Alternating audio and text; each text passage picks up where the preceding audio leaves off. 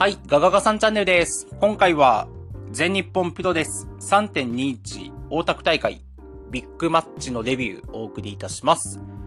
じゃあまず第1試合、シングルマッチ10分一本勝負、シーバ王子 VS ブラックメンソーデで、結果が5分42秒。シーバ王子のフィニッシュ技ですね、と、運外蒼天。あの、まどか、今、真の鋼のランフェイみたいな形ですね。と、運外蒼天で、シーバ王子がメンソーデに勝ちました。はい。で、この試合、えっと、メンソーデの丸め込みの畳みかけが良かったのと、あと、そう、蹴りを武器とするシーバ王子に対して、まあ、なぜメンソーデが腕攻めを選んだのかっていうところがちょっと気になりました。はい。で、次が第2試合です。6人タッグマッチ。大森高尾、吉達、長井光也、バーサス、チャンピオンカーニバル、A ブロック出場、X、天山博義、吉江豊です。で、まず、まあ、なんと言っても、X ですね。まあ、天山もいましたし、大方の予想通り、小島聡でした。で、個人に関しては、まあ、やっぱりなぁと思いながらも、まあ、私は実際発表されてテンション上がった身なので、まあ、全然ありかなと思ってます。ただまあね、欲を言えば、小島聡は B ブロックで見たかったなぁと。まあ、スワマとのね、完全決着を見たかったなぁっていうのは強いです。まあ、だけど、まあ、ワンチャンね、A ブロック、小島聡 B ブロック、スワマっていう優勝決定戦も、可能性としては全然あるので、まあちょっと見たいな。そこは期待したいなと思っております。はい。で、この試合の結果が、そんな小島聡が10分17秒、大森さんから勝利を挙げました。で、このフィニッシュまでの小路対大森さんが良くてですね、えっと、コジがあの定番の腕のサポーターを外してラディアットを狙ったところ、大森さんがカウンターのアックスボンバーを決めて、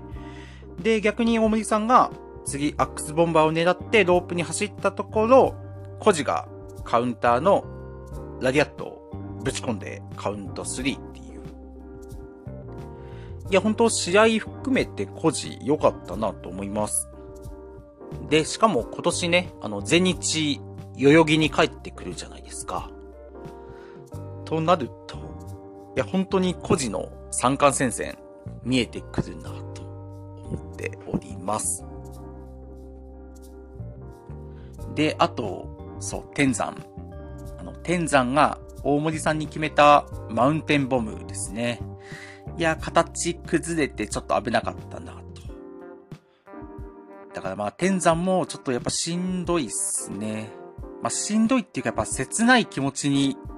見てるとなっちゃいます。正直。で、あと、そう。まあ、このベテラン揃いのカードを忖度せず第2試合に持ってきたっていうのは本当正解だったんじゃないかなと思います。あんまり上の方で組むとね、X のハードル上がっちゃったと思うし、で、あとやっぱ第2試合ってところで、この試合ね、本当好意的に見ることができたなと思います。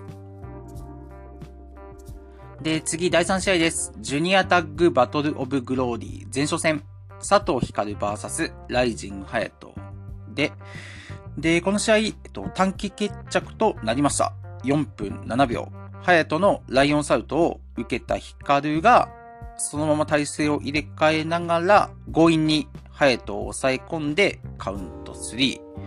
まあ、ヒカルが勝利で、で、最後のヒカルの抑え込みも、いや、ほんとまさしくがっちりっていう形で、説得力すげえ感じることができました。はい。で、次が第4試合です。同じく、ジュニアタッグバトルオブグローリーの前哨戦、青柳敦樹 VS 田村ダンです。で、まあ、前の試合がね、短期決着あっさりだった分、この試合は本当にがっちりやってくれました。で、まあ、正直この日、大田区のベストマッチは、この熱き対ダンだったんじゃないかなと思います。で、まず、まあ、この日、ダンが良かったですね。いつも以上に、まあ、感情を出す場面もありながら、あと普段見せない、あの、場外でのブレンバスタ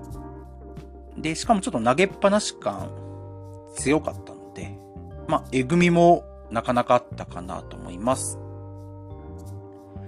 で、最後もあの、アツキの切りもみ式ジャンピングハイをダン食らうんですけど、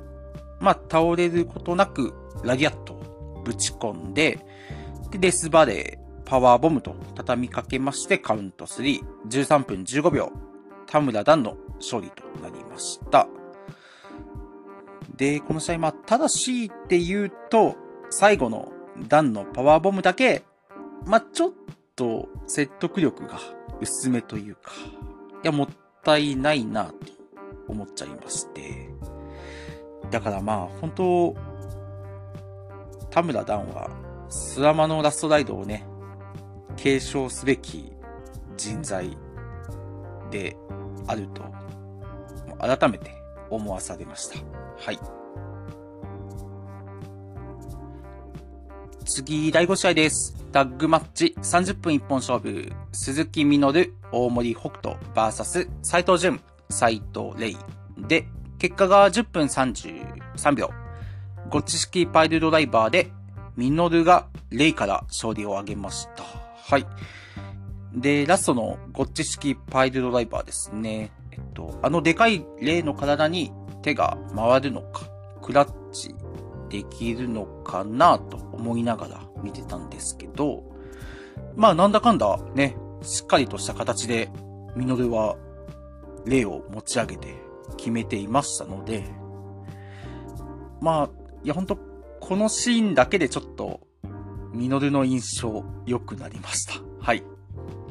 で、他にはあの、斎藤兄弟が、ミノルを相手に合体攻撃を仕掛けようとして、えっと、レイがミノルを抑え込んで、で、ジュンがロープを、ロープに走って攻撃を仕掛けようとするんですけど、まあ、その瞬間、北斗が飛び込んできて、ジュンに対してダイヤモンドカッターを決めるっていう。まあ、ここは本当に北斗、ナイスアシストみたいな感じ。はい。良かったなと思います。で、試合後ですね、えっと、斎藤兄弟のセコンドについてたタルと鈴木みのるの睨み合いがありまして、で、この再会もね、やっぱりグッとくるところはありました。で、わかんないですけど、まあ、今後に向けてね、このタルとミノルっていう含みを持たせてくれたのは、個人的にすげえ嬉しかったです。で、次が第6試合、タッグマッチ30分一本勝負。スアマコーノ VS 足野翔太郎、本田隆起です。で、まず、そう、ルールマーダーズではなく GOA の奇襲からこの試合始まりました。で、奇襲をかけてすぐ足野がスワマに投げっぱなしジャーマン、アンクルロックっていう、まあ、ほんと仕掛けが早くて、で、ホンダもね、早い段階でスワマにファイナルベントを仕掛けようとして、まあ、短期決着狙ってたのかなっていう感じなんですけど、ただまあ結果は9分4秒。まあそんな試合タイムも短くなく。で、本当に、いや本当に正直あっさりでしたね。バックドロップ一発で、スワマが足野に勝ちました。はい。いや本当、決まった瞬間は、ここ最近の前日のね、ごたごたも含めて、足のやめるんじゃねえぐらいに、うん、やめないよね。いや、本当にちょっとそれぐらい思っちゃいました。で、試合後ですね、えっと、寝袋みたいなものに、足野が詰め込められて、で、ブルーマーダーズに持ってかれるっていうのがあったんですけど、ただまあ、かといって、なんて言うんだろう。この続きみたいなストーリーは、なさそうで、だから本当に、あれは何だったんだっ、そんな試合後のやりとりでした。はい。で、次が第7試合です。全日対ノア対抗戦6人タッグマッチ。宮原健と安西優馬、井上亮 VS 正木民也、稲村良樹、岡田金也です。で、この試合は、試合というか、まず何と言っても、やっぱり井上のイメチェンですね。えっと、新コスに、と、髪型。あの、金髪坊主に黒のラインが入ってるっていう。で、もともとやっぱり井上亮、まあ、優等生キャラというか、ぽい感じだった分、よりね、このヤンキー感っていう、180度違う感じが、いや、本当にインパクト、しょっぱな、残してきたなと思います。で、注目度といってもね、この井上正直、下だったと思うので、まあそんな井上がね、いや本当にしょっぱなにこうインパクト残したっていうのは、本当正解だったなと。全、全然というか、いやこれかなりありな行動だったなと思います。で、あと、この試合、まあ、始まるまでは、宮原健人対正北宮の遭遇っていうのが大注目だと思っていたんですけど、まあ、いざ始まると、個人的には安西対稲村ですね。まあ、この組み合わせが一番引き付けられましたし、対抗戦感も出ていたなと思います。で、まあなんと言っても、まあ、もちろんひき目は入ってるんですけど、安西優馬ですね。体の厚みで言うと、稲村なんですけど、まあ身長含め、大きさで言うと、やっぱり安西の方がでかくて、いや逆に、稲村が、いやほんと小さく見えるんですよね。で、あとは、そう、安西のジャンピング2位ですね。と前回の全日グレート対抗戦に続いて、まあ、この日もタイミング、そしてフォームもバッチリ。いや、もう完璧にこのジャンピング2をものにしているなという印象です。で、あとは、そう、実際宮原健人対正北宮に関しては、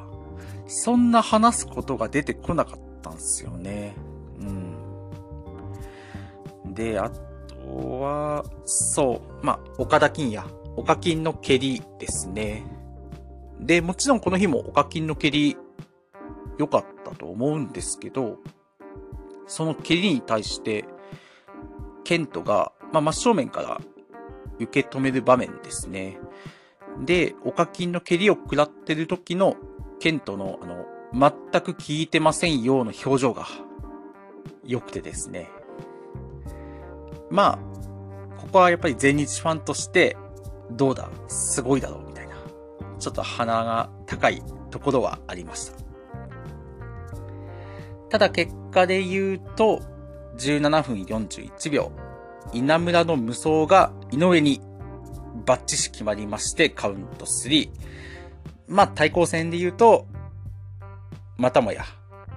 ノアの勝利というわけで、はい。で、まあやっぱりね、最後も、井上亮、ジュニアなので、無双の破壊力が、よりちょっとね、伝わってきたというか。いや、本当にあの、ホンダのね、ファイナルベントもね、これぐらいすげえのになってほしいなと思って、私は見ておりました。で、試合後ですね、えっと、宮原健人のマイクがありまして、まあ、なんと北宮に対して、先輩ずらしてごめんなさいからの、ノアのてっぺん、早く取れよっていうエールがありまして、ただまあ北宮に関しては、マイクでまあ入門した時からあまり、そう、ここ重要なんですよね。大嫌いじゃなくて、あまり好きじゃないっていう。だからまあちょっと含みを持たせながらも、対抗戦に関しては終了を宣言しまして、まあ、この試合の締めとなりました。うん。なんかね、ケントと北宮、この試合をきっかけにタッグを組んでも面白いなとかも思ったんですけど、どうなんでしょう。はい。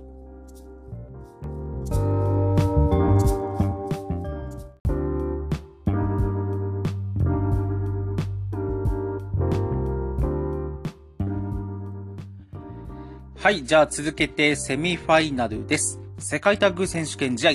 まあ、これもノアとの対抗戦と言えます。えっと、青柳優馬、野村直也、バーサス、剣王、曽山学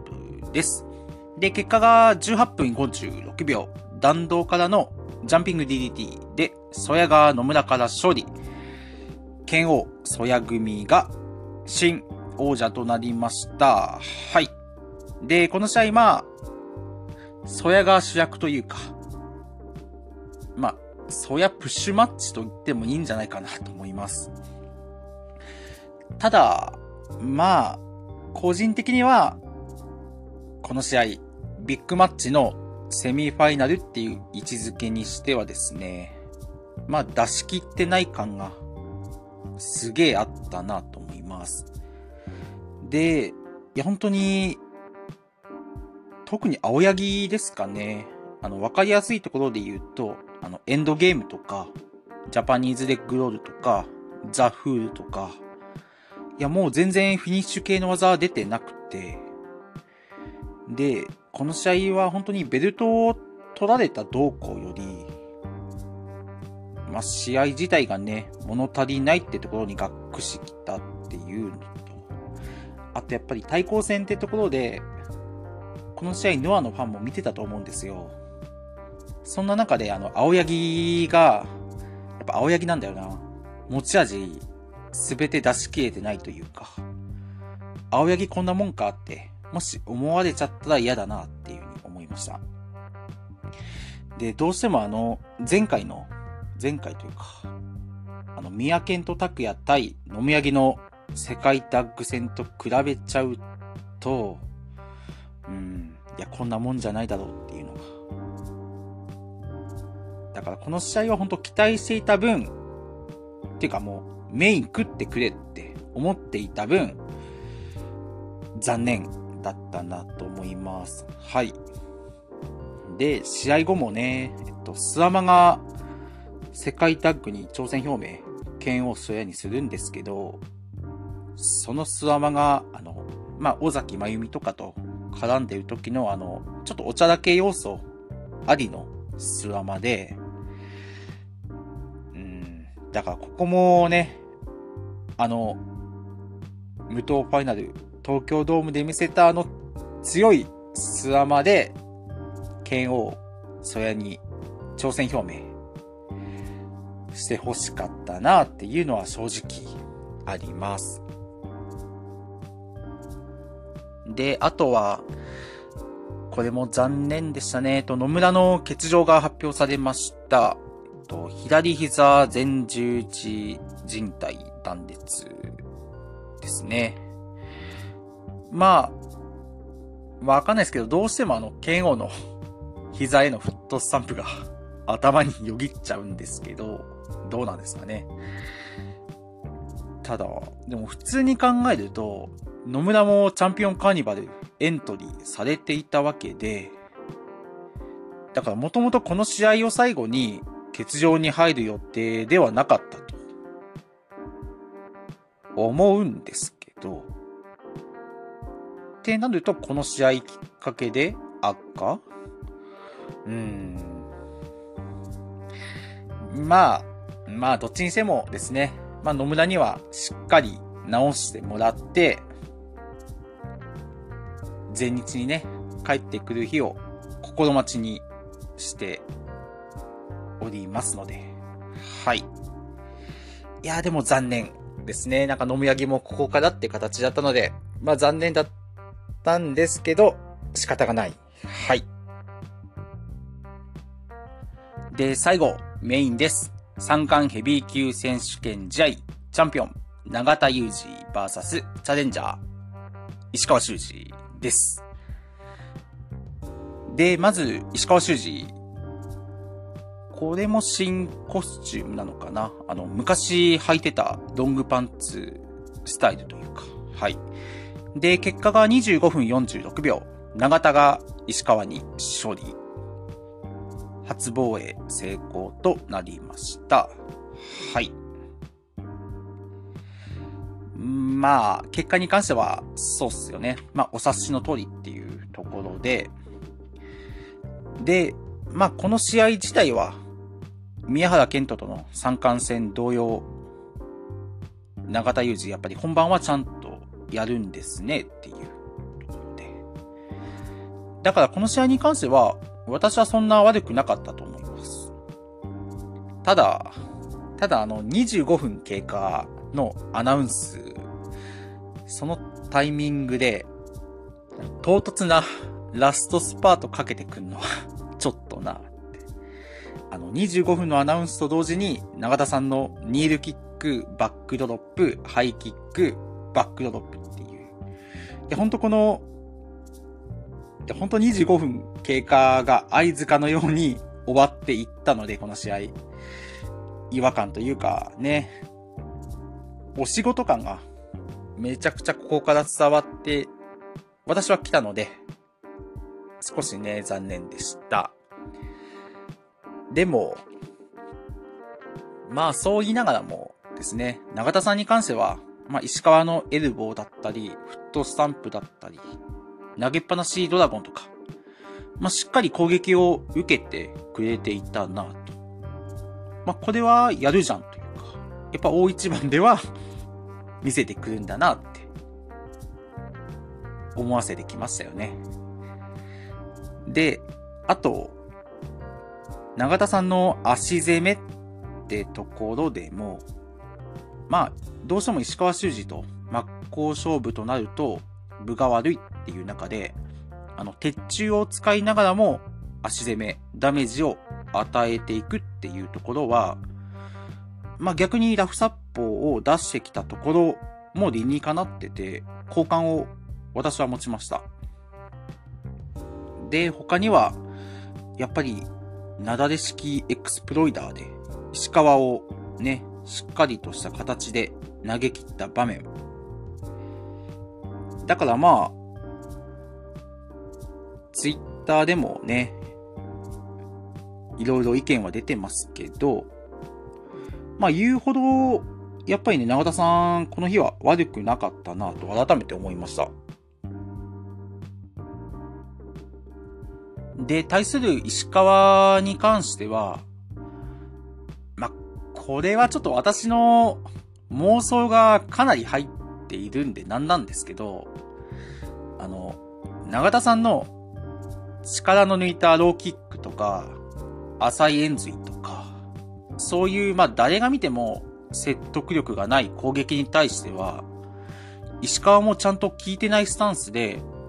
対抗してて、なので、まあそういう浅い攻撃の場面では、すぐにやり返していたりとか、石川してたんですよね。まあ、ここからやっぱり石川の意地というか、プライドっていうところが私は見えてきて、あの、石川の俺はこんなもんじゃねえぞ感っていうか。だこれも、いや、本当にね、ちょっとひいき目で見てるの、重々承知ながら、ぐっときたところはありました。はい。